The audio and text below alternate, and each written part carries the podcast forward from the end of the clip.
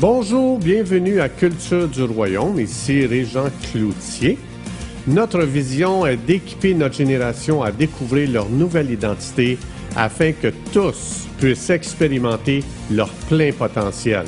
Pour en savoir plus, visitez notre site internet à cultureduroyaume.com. Bonne écoute.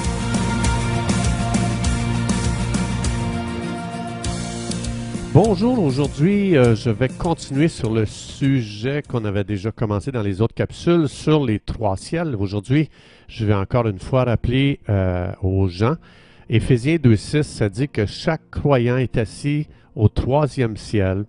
Ça veut dire que chaque croyant lui a été donné le royaume. Chaque croyant a reçu l'autorité spirituelle pour opérer dans le royaume de Dieu. Donc, il faut savoir que Dieu n'a pas juste donné ça aux pasteurs, aux évangélistes, aux prophètes, aux enseignants ou aux apôtres. Ça a été donné à chaque croyant. Et dans Éphésiens 4.11, ça dit que Dieu a établi cinq offices que je viens juste de nommer. Et ces gens-là sont là pour le perfectionnement des saints. Donc, ça veut dire que les cinq offices d'Éphésiens 4.11 n'ont pas plus d'autorité que les autres croyants. Ça veut dire que chaque croyant est mandaté par Dieu pour opérer avec l'autorité spirituelle dans le royaume de Dieu. C'est à ça que ça sert les cinq offices, à équiper les croyants, devenir matures dans leur appel, dans leur identité, dans leur, dans, dans leur destinée, dans qui ils sont devenus quand ils, ont, ils sont nés de nouveau. Donc, si on n'a pas cette révélation-là, ben, on va regarder comme on va regarder le pasteur comme étant quelqu'un qui a plus d'autorité que nous, puis que c'est lui qui va tout faire c'est lui qui va régner sur tout. Mais c'est pas ça le but de Dieu, c'est pas ça le plan de Dieu. L'Église devient puissante. Oui, elle est puissante, mais elle va commencer à expérimenter la puissance pratiquement quand chaque croyant va se lever avec sa nouvelle identité. Et c'est quoi l'identité du croyant? C'est Éphésiens 2.6, quand tu as reçu Jésus comme sauveur, quand tu es né nouveau, quand tu t'es repenti de tes péchés, Dieu t'a assis avec Jésus, son Fils, dans euh, dans le ciel, donc au troisième ciel, Éphésiens 2.6. On a vu dans la capsule précédente hier que dans Daniel 7, 22 et verset 27, ça dit que tous les saints prennent possession du royaume. Pas juste les pasteurs, pas juste les prophètes, pas juste les enseignants, pas juste les évangélistes. Tous les saints prennent possession du royaume. Donc si je regarde si, l'Église regarde au pasteur pour tout faire, l'Église va devenir très faible et elle va être sans puissance. Donc, on a vu hier dans Daniel qu'on passe de Satan qui règne à les saints qui règnent. Mais pour régner, ça veut dire pour régner, ça veut dire que Dieu nous voit comme étant des gens. Les saints, c'est quelqu'un qui a été lavé de ses péchés par Jésus. C'est pas quelqu'un qui est mort, qui est au ciel, puis qu'il était parfait sur la terre. C'est pas ça un saint. Dans Romains chapitre 1, lisez ça, vous allez voir, un saint, c'est quelqu'un qui a été lavé dans le sang de Jésus parce qu'il a mis sa foi en Jésus pour être pardonné de ses péchés. C'est ça un saint. Dans Daniel 7, ça dit que c'est les saints qui règnent. Dieu leur a donné le royaume aux, saints. Ça veut dire que les saints ou un croyant né nouveau, c'est quelqu'un d'extrêmement puissant. Et c'est pour ça que l'Église doit redonner la grandeur qui revient à chaque croyant ou à chaque saint, et non pas élever sur un piédestal qui que ce soit. On, euh, oui, on doit opérer dans l'honneur les uns envers les autres. Il faut honorer les pasteurs, les prophètes, les enseignants, les évangélistes, les, apôtres. Mais la Bible dit de s'honorer les uns les autres. Et dans Romains 12, il faut honorer même les parties les plus faibles du corps. Donc tous doivent grandir, vivre, baigner, être inondés dans l'honneur. C'est important, c'est vital pour que le Saint-Esprit opère puissamment parmi nous. Mais on doit mais on voit dans Éphésiens 4.11 que ces cinq offices sont là pour le plein développement des saints. Équiper les saints dans leur autorité, dans leur nouvelle identité, dans leur position en Jésus. Mais pas pour en faire des, vedettes. Les, gens, il n'y a personne qui doit euh, viser à être une vedette. Tout le monde doit viser à devenir des disciples pour être formés dans qui nous sommes devenus euh, et puis opérer dans ce que nous sommes réellement. Donc, si on regarde dans Daniel 7, tous les dommages que Satan a fait avec son autorité. Est-ce qu'on peut imaginer ce qu'un croyant peut faire s'il commence lui? Parce que ça dit que Dieu a enlevé l'autorité à Satan puis il l'a donné aux saints, aux croyants, à l'Église. Imagine si les croyants ou les saints ou l'Église euh, commencent à opérer dans leur autorité que Dieu leur a donnée. Est-ce qu'on peut imaginer ce qu'ils peuvent accomplir si Satan réussit à faire tant de dommages sous le premier ciel en utilisant son autorité au maximum? on lit dans les évangiles quand Jésus redonne l'autorité aux croyants, comment ils chassent les démons, comment ils guérissent les malades, comment ils prennent autorité sur les esprits euh, méchants, comment c'est extraordinaire qu'est-ce qu'ils peuvent faire avec leur autorité. C'est la raison qu'il faut éduquer les saints à savoir comment opérer avec l'autorité du royaume de Dieu sous le premier ciel. Dans Romains 5, 17, ça dit, nous sommes appelés à régner dans cette vie. Parce que bien des gens, ils vont dire, oui, mais c'est au ciel qu'on va régner. Non, la Bible dit que déjà dans, dans ce siècle et le, siècle à venir, Dieu nous dit que c'est la saison de régner depuis la mort de Jésus à la croix, sa résurrection. Le jugement est tombé sur l'ennemi, sur Satan, puis Dieu nous a dit à nous de régner dans ce monde. Mais c'est pas juste là aussi qu'il nous a dit de régner. Rappelez-vous, dans Genèse 1, 28, on a vu ça. Depuis le début, Dieu nous dit de dominer ou de régner sous le premier ciel. Maintenant, si on veut avoir un modèle, c'est quoi régner? On a juste à regarder quand Jésus est venu. Jésus nous a démontré qu'est-ce que ça voulait dire de dominer ou de régner sous le premier ciel. Rappelez-vous, dans Genèse 1, 28, Dieu a dit à Adam, domine sur les poissons ou règne sur les poissons. On va regarder qu'est-ce que ça donne. On va dans Matthieu 17, 27. Jésus dit, là, les autorités viennent voir Jésus, Pierre, les apôtres, et, puis les autorités disent, Hey, vous n'avez pas payé vos impôts. Vous devez nous payer euh, vos impôts. Ah, maintenant, il faut savoir que les autres, Jésus et les apôtres ne travaillaient pas. Les autres, ils prêchaient l'évangile du royaume. Alors, Jésus va dire dans Matthieu 17, 27, Voici une démonstration de régner. Jésus dit à Pierre, Pierre, pour pas scandaliser les autorités, là, va à la mer, jette l'hameçon, tire le premier poisson qui viendra, ouvre-lui la bouche et tu trouveras un, un, stataire. Donc, ça, c'est une pièce de monnaie. Il dit, prends-le et donne-le pour moi et toi pour payer nos impôts. Voilà jusqu'où va régner ou dominer. Jésus avait autorité sur les poissons. Ça veut dire que Jésus comprenait qu'est-ce que ça voulait dire d'opérer avec l'autorité. Moi, ça me révèle, et boy, j'ai beaucoup de leçons à apprendre concernant l'autorité.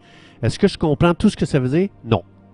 Euh, j'ai beaucoup à apprendre, j'ai beaucoup à découvrir, j'ai beaucoup à, expérimenter. J'ai besoin de l'esprit de révélation pour m'aider à comprendre qui je suis vraiment. Euh, c'est incroyable comment il y a un voile devant nos yeux pour pas qu'on voit qui on est. Donc, si on ne règne pas dans cette vie, ça veut dire qu'on laisse une place vide. Qui va la prendre? Évidemment, c'est le deuxième ciel. Lorsque Satan, son quartier général, ça dit que Satan, il, utilisait son autorité pour faire beaucoup de dommages sous le premier ciel. Un exemple pour comprendre si les croyants n'opèrent pas avec leur autorité, qu'est-ce qui va arriver? On fait juste prendre un exemple. La police sous le premier ciel, comme j'expliquais, elle a l'autorité donnée par les hommes. Si on enlevait la police dans une ville juste pour un mois, qu'est-ce qui va se passer? On sait très bien que les maisons vont être dévalisées, les magasins vont être dévalisés, les, banques vont être volées. Euh, donc, ça veut dire que c'est le chaos. Bien, les croyants qui sont les saints, s'ils n'utilisent pas leur autorité, ils laissent le premier ciel à la merci du deuxième ciel, c'est-à-dire dans le chaos. Regardez ce que ça donne juste sur la terre, tout le chaos qu'il y a présentement dans notre génération. C'est pour ça que Dieu dit de former des disciples. Forme des gens, les saints qui vont apprendre à opérer à partir du troisième ciel, assis sur un trône avec Jésus, pour utiliser leur autorité sous le premier ciel. On va regarder qu'est-ce que ça donne. Jésus, quand Jésus est venu, Jésus est venu former des disciples. Je vais tourner dans Luc 10, chapitre 10, versets 17 à 20. Regardez ce que ça donne de former les gens dans leur autorité ou euh, d'opérer à partir du troisième ciel. Ça dit, les 70 disciples revinrent avec joie, disant, Seigneur, les démons même nous sont soumis en ton nom. Ah ah, ils opéraient dans leur autorité. Verset 18, Jésus leur dit, Hey les gars, quand vous faisiez du ministère, quand vous utilisiez votre autorité là, euh, pour vraiment amener le troisième ciel sur le premier ciel, Jésus dit, je voyais Satan tomber du ciel comme un éclair. Boy!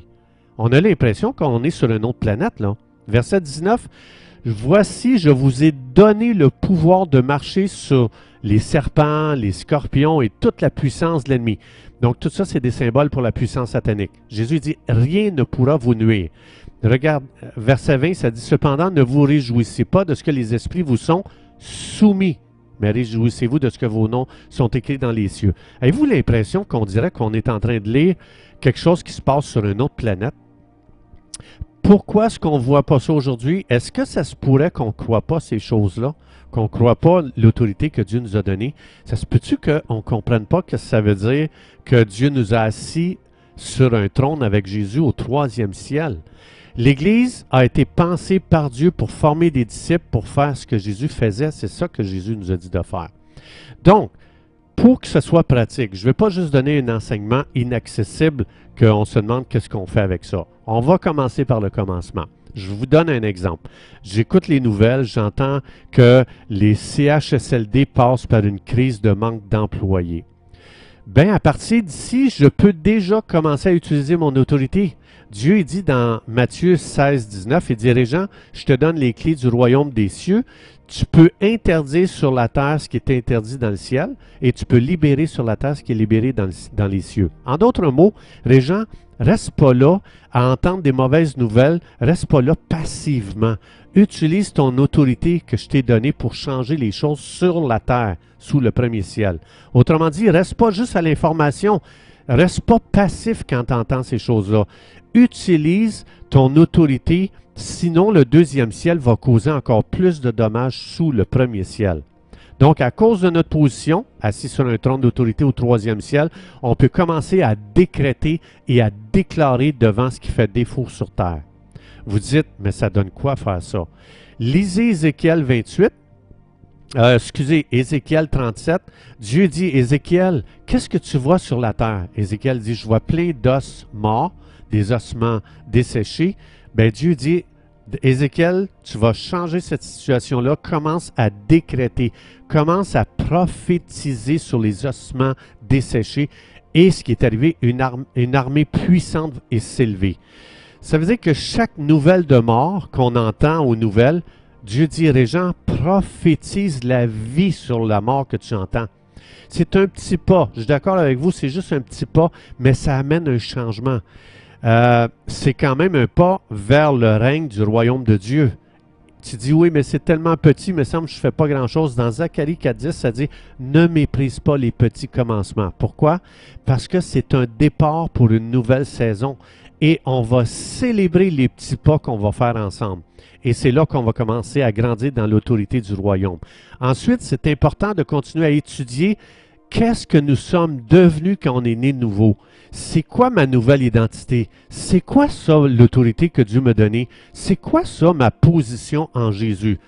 Donc, on va commencer à, s'engager dans une nouvelle aventure qui est excitante et qui nous rend passionnés parce que c'est une découverte de ce que nous sommes devenus quand on a cru en Jésus. Et non pas essayer de devenir. On l'est déjà. Jésus nous a tout donné. Donc, tu es déjà tout ce que Dieu dit que tu es. C'est pour ça qu'il faut seulement devenir un disciple. Un disciple, c'est quoi? C'est quelqu'un qui apprend chaque jour qui il est devenu en Jésus pour commencer à relâcher pratiquement dans les événements de tous les jours ce qui fait défaut pour commencer à prophétiser, déclarer. Oui, on peut aller plus loin que ça, on va, voir ça euh, en avançant, mais c'est déjà un excellent commencement. Chers amis, merci d'avoir été des nôtres et à la prochaine.